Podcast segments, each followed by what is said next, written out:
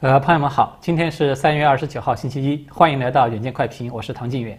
首先还是要推荐大家来关注我们的新平台 Umaker 优美课，这个链接呢已经放在节目下方的文字描述中了。这个平台的总部呢，它位于美国，为我们提供了一个自由发声的机会。在将来，我们会把新的节目呢第一时间是放在这个平台上。另外呢，由于受到言论的打压呢，有些观众可能会收不到新节目的通知，因此呢，也请把你的 email 通过节目下面文字简介中的这个链接来留给我们，我们会发送邮件给你。好的，下面我们就开始今天的话题。我们都知道啊，自从这个世卫专家团他们到中国去进行所谓的调查归来以后呢，声称这个中共病毒极不可能是由实验室事故引起之后呢。关于这个病毒来源的问题，他就一直是像达萨克这种个别与中共有合作关系的人，他一直在滔滔不绝地谈论了。但是呢，在这个周末呢，这个情况突然出现了变化，就是连续有重量级的人士出面来打脸这个达萨克等人，再次的指证说这个病毒是来自于中共武汉病毒研究所，而且呢，还给出了进一步的证据，可以说是立马就引起国际舆论的广泛关注了。首先，第一个重量级的人物呢，是前美国疾病预防与控制中心，就是那个 CDC 的主任，叫做罗伯特·雷德菲尔德的这个医生。他在上周五呢接受 CNN 的采访的时候就披露说，他相信中共病毒最有可能是从实验室泄露出来的，尽管这并不意味着是被故意释放出来的。他同时啊还指出说。作为一个一生都在病毒学中度过的病毒学家，他根本不相信这个病毒会在某个时候突然就从蝙蝠的身上传给了人类，并且呢，迅速的获得了如此之高的这种人际传播能力。相反呢，他认为啊，这个病毒是在武汉的一个实验室里面获得了有更强的传染性之后，在二零一九年的九月或者是十月的某个时间意外的泄露出去了。那么这个雷德菲尔德呢，他还强调说啊，这个是他的个人观点。他如今呢已经是没有官职的平民了，他是前主任嘛，所以呢他现在有权持有这样的观点来发表了。那么雷德菲尔德他的话呢，实际上啊，我们看到他透露出来两个重要的信息。第一个呢，就是他的话实际上已经涉及到了关键的这个中间宿宿主的这个问题。他就等于是印证了蓬佩奥在任，就是他在国务院的时候公布的那份报告的一个核心信息，就是中共呢哈一直都在对病毒进行这种功能获得性研究，因为啊如果说这个病毒它是自然来源的，那么它不太可能说在没有中间宿主的这种情况之下，可以一步到位直接的就从蝙蝠身上感染到人类，并且成为这种有史以来可以说是传染性最强的病毒之一。那么第二呢，这个观点啊，它并不仅仅是他个人的观点。我们都知道，这个雷德菲尔德呢，他是前 CDC 的主任了。如果说他都非常肯定是这样一个结论，显然在 CDC 这个系统，甚至我们可以说，在整个病毒学界，可能都有相当比例的专家，他们是相信这个结论的。只不过呢，在此之前呢，就说没有人能够公开的说出来而已。他说自己现在啊没有官职了，才可以说出来。他其实等于是在暗示他在职的时候呢，是受到了某种压力，他是不能说的。那么出于这种大众不知道的原因呢，雷德菲尔德呢，他并没有进一步的给出详细的证据。但是呢，很快就有人弥补了这个不足。这个就是第二个人。他就在昨天，是前美国国务院负责领导针对着中共病毒去进行调查的专家，他叫做大卫·埃舍尔的。他向英国的《每日邮报》就透露说，根据他们掌握的情况啊，至少有三位武汉病毒研究所的研究人员，在二零一九年的十一月的第二周，大家注意啊，这个时间还很具体，说他们呢都因为神秘的呼吸道的疾病而病倒，并且去入院治疗了。而根据这个关系密切的外国政府提供的可靠信息呢，其中一位研究人员的他的妻子呢是在当月晚些时候就去世了。这个埃舍呢，他也很坦率的说，这个很难啊百分百的断定它就是新冠病毒，但是呢，它的可能性是非常的高。那么我们都知道啊。由于中共呢，它是全面的封杀这个疫情真相的。前国务卿蓬佩奥呢，他有曾经成立了一个小组，是吧？这个成员就包括这个埃舍尔，以及啊大家都熟悉的那个中国政策顾问，就是余茂春等等这些人。那么他们呢，不仅说来探讨这个病毒的起源，同时呢，也研究调查，如果说中共不不配合这个调查的话，那么美国他应该去采取什么样的政策等等。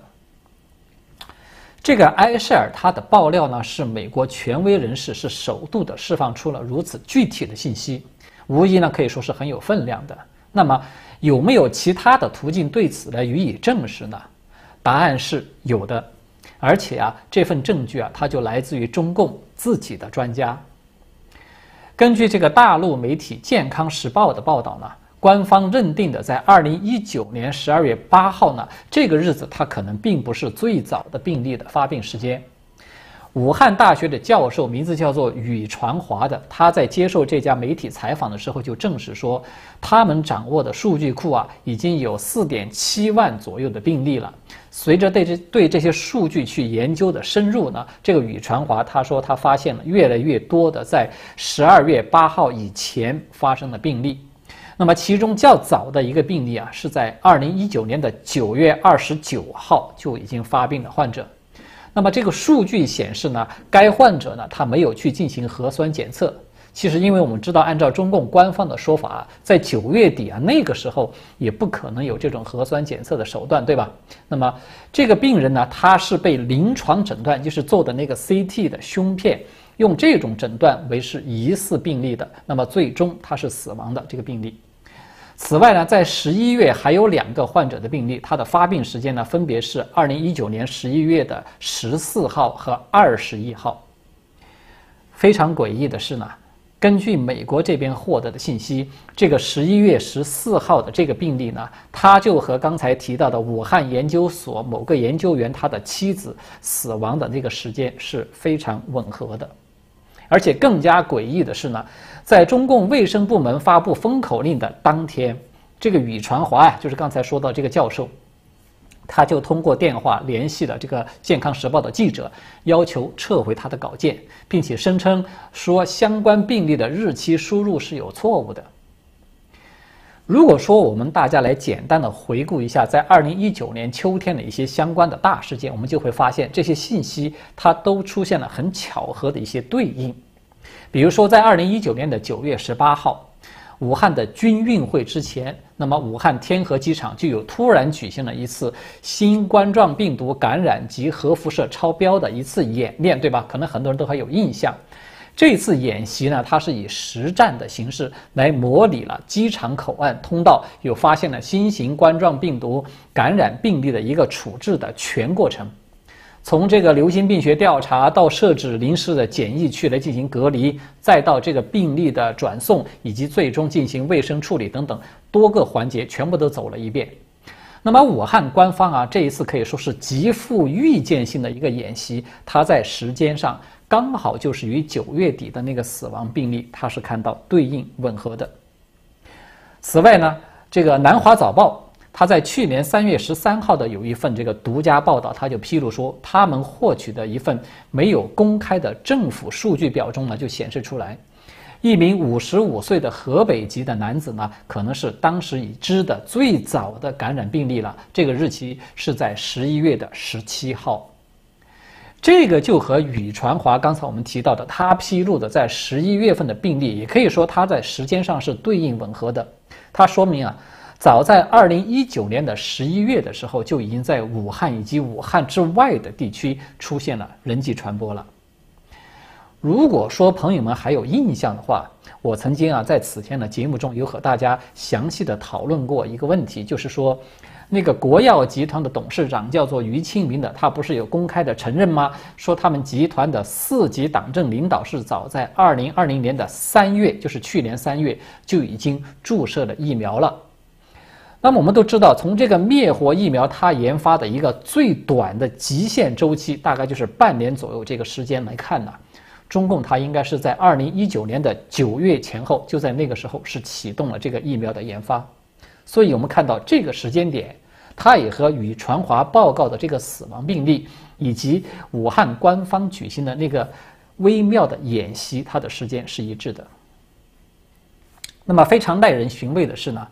与这个病毒来源相关的问题啊，还有两个重要的信息也在近日被释放出来。第一个呢，就是美联社啊，它在今天是抢先披露了世卫专家组前往武汉调查的，叫做接近最终版本的一个议员报告的草稿。那么根据这份草稿报告的内容呢，专家小组就有提出了四种这个议员可能性。认为呢，说概率最高的呢是病毒宿主它们传染第二种动物以后呢，后者再传染给了人类，那么它被评为是可能是非常有可能是这个级别。其次呢，就是由蝙蝠直接的传染给了人类，它被评为是可能这个级别。那么第三种呢，就是透过冷冻食品来传播的，它是被评为可能但机会不大这个级别。至于说经由实验室外泄这个途径呢，它就被评为是极不可能了。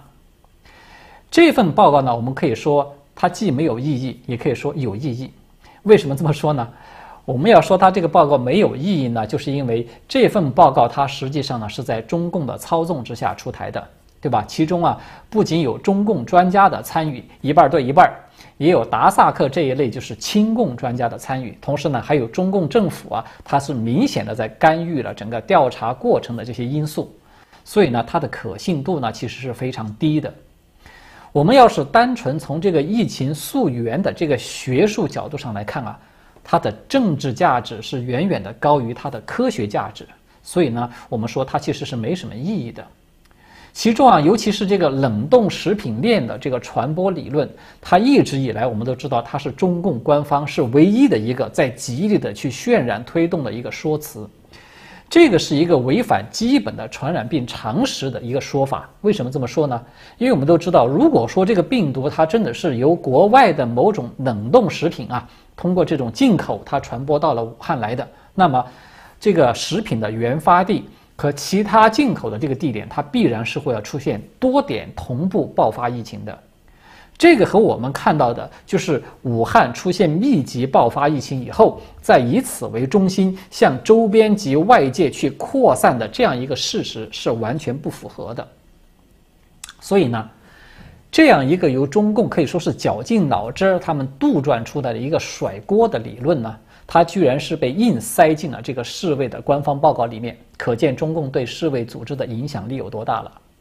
这个呢，也从另外一个侧面就是印证了美国国务卿布林肯啊他自己的说法，他对这份报告中的这个方法论和过程，他是表达了疑虑的。原因呢，就是他自己的话说是北京显然协助撰写报告这个事实。那么回过头来，我们有说啊，就说说这份报告它是有意义的，它的意义就在于，这个呢给布林肯啊，他是直接带来一个很大的问题。他呢一方面有表达了对中共的不信任，他等于也间接的表达了对这个世卫组织这份调查报告的不信任。但是呢，他在美国是否应该对中共就这个隐瞒疫情进行追责的这个问题上，他却是采取了一种鸵鸟政策。他就声称说，虽然有必要为过去去纠责，但是呢，他反复强调，拜登政府的焦点有必要放在替未来去构建一个更强健的系统上。所以大家看到了吗？为什么拜登政府他现在要公开的来暗示不会对中共就这个疫情问题进行追责呢？这个表态，他显然和川普时代那个蓬佩奥是截然不同的，对吧？昨天啊，布林肯他在连线 CNN 表达这个态度的时候啊，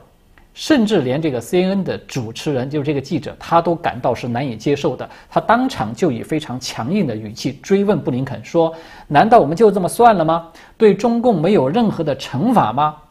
这个布林肯呢，他只好含糊其辞说：“我们要先等着看看世卫的报告出来究竟是怎么说的。”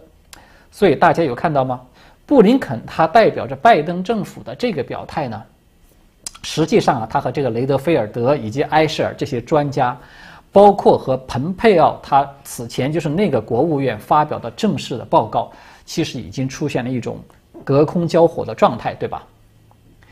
此前呢，我们有说过啊，拜登政府对中共政策在表面上它是大体沿袭了川普时代的这种框架，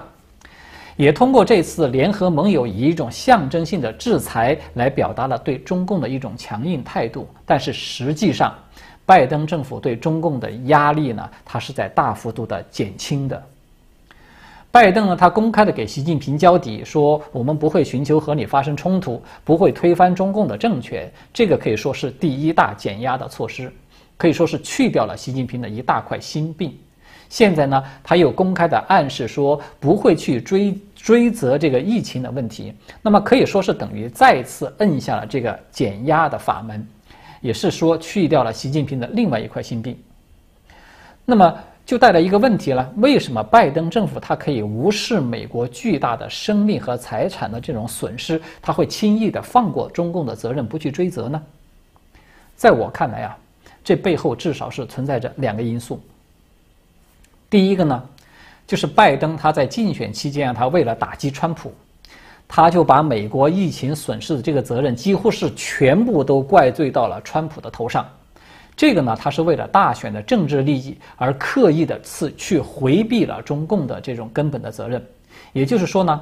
是拜登他自己把这个事情做到极端了，做绝了，他没有留下什么余地。结果呢，就是他现在呢已经无法转头去追责中共了，因为他要是一旦这样做了，他就等于是自己否定了自己之前那些全部都是川普的责任等等这些极端的说法。那么另外一个因素呢，是拜登政府啊，他目前并不想与中共完全的去对立。我们看到啊，迄今为止，拜登的政策呢，他始终都是保留着与中共合作的这种余地的，对吧？如果说他要对中共去进行严厉的追责，那么这个就将是中共难以承受的一个经济代价和道德代价。习近平的那个雄图霸业的大梦啊，他势必就要被终结了。这个只会造成一个结果，就是中共会撕破脸，与西方来一个彻底的对立，去大干一场。那么这种结果呢，一直其实都是西方左派他们最怕的软肋所在。多少年以来啊，美国政坛的这些拥抱熊猫派啊，他们之所以能够屡屡的得手，能够左右美国对待中共采取这种绥靖政策，就是因为这种终极恐吓的这种策略。因为这种策略呢，他总是声称说，如果说中共彻底的翻脸，那么那么对美国和西方来说都是不利的。只有保持和中共的合作，还有可能促成中共某种程度的转变等等等等。所以大家有看到吗？这个情形啊，它和当年那个纳粹开战之前的欧洲的确是非常相似的。也就是说，为了保住眼前的短期利益呢？很多人的结果呢，就是纵容了这个纳粹的进一步的嚣张。那，为什么这个蓬佩奥他说软弱招致战争呢？他就是在警告这个历史教训。我们都知道啊，拜登政府的很多人呢，他们在过去都和中共是有各种的利益关系的。换句话说呢，他们多多少少呢都有把柄握在中共的手中。那么，他一旦与中共要是完全的对立关系交恶了。那么很有可能会引发中共进行一种针对性的报复，这个可以说是拜登政府的先天的软肋了。我们看到川普在这个周末啊，他在接受福克斯采访评论这个阿拉斯加这次中美会晤的时候啊，他就说，如果说是我在场，甚至是像莱特希泽等等这些人在场，他们一定会站起来走人的。那么就也就是说呢，为什么川普他就敢掀桌子，而拜登他不敢呢？这个根源就在于，就是左派这种惯性的绥靖政策呢，它已经被中共给拿捏住了。而绥靖的背后呢，是深层的这种利益的勾兑。当年奥巴马在出访杭州的时候啊，被中共在机场是公开的打他的脸，红地毯都不给他，迫使他呢从这个小门去下那个飞机。他同样不敢在中共这种南海岛屿的军事化问题上面跟中共去掀桌子。也就是说。我们看到这个是这些惯于作秀的政客们他们的一个通病了。那么大家可以想想了，就连奥巴马他都是这样一副熊样，你要指望一直都是这种小弟角色的拜登，他能够去对中共强硬，显然是不不现实的，对吧？所以从这个角度上来看啊，这次打得热火朝天的这一次这个制裁大战呢，更大程度上是有一种作秀的成分在里面。只有在经贸、科技以及疫情等等这些可以说硬碰硬的议题上，我们才能够见到拜登所说的这种激烈竞争，它的真正的底色究竟是什么。那么最关键的是呢，拜登他的软弱呢，并没有换来中共的投桃报李，相反啊，中共中共是借这个世卫组织的报告，狠狠地反咬了美国一口。根据今天啊，就是我们做节目到现在为止最新的消息，就是《华尔街日报》带来的消息。这个报道呢，他们就说他们已经拿到了尚未正式发表的世卫组织调查报告的全文。在这份报告中呢，中共除了强行的加入了那个可笑的冷冻食品传播理论。而且是更加毫无顾忌地引用了中共对二零一九年底在武汉举行的国际集会有关的一些疾病研究的内容。什么意思呢？就是他们提出来要求要考虑当年十月份这个世界军运会各国参赛人员的一个健康数据。这个报道说啊，中共的官员已经非常露骨地表示。说参加这些运动会的美国代表团很有可能已经把病毒引入到武汉了，所以大家有看到吗？这样的一份报告啊，我们要说句不好听一点的话，可以用中共已经骑在拜登的头上拉屎来形容了。也就是说呢，中共显然已经是精心的算计好了，他们先利用世卫的报告来铺垫一个海外输入的可能性。同时呢，又埋下一个需要去调查武汉军运会参赛人员的健康数据的伏笔。我们都知道啊，这个军运会参赛人员的他们的健康数据在谁的手中啊？他当然都在中共的手里，因为中共是东道主嘛。所以下一步呢，中共他完全可以根据自己的需要去制造出一些高度疑似有海外输入病毒的这些数据出来。然后呢，他完全可以一脸惊诧地宣布说：“你看啊，美国是在贼喊捉贼的。这个病毒最初呢，就是美国传进来的。”所以这个话题要聊到这一点了，我想大家可能都看出来了，就是拜登他在就职以后的第一时间就宣布说重返这个世卫组织是一个多么愚蠢的决定，因为一旦美国承认了世卫的合法性与权威性，其实你就等于是送上门去挨刀了。送上门去，让中共可以非常舒适、非常方便地把这个锅啊甩在美国的头上了。拜登对世卫的结论，无论他承认还是不承认，他都会非常的不好办。那么，这个作茧自缚的逻辑怪圈呢？我们看到啊，现在他已经真真切切地体现在了布林肯对这个追责问题这种含糊其辞的话语中了。我们不妨啊，可以先把话呢说在这里，放在这儿。拜登政府，他现在我们看到这种被动啊，它只是一个开始。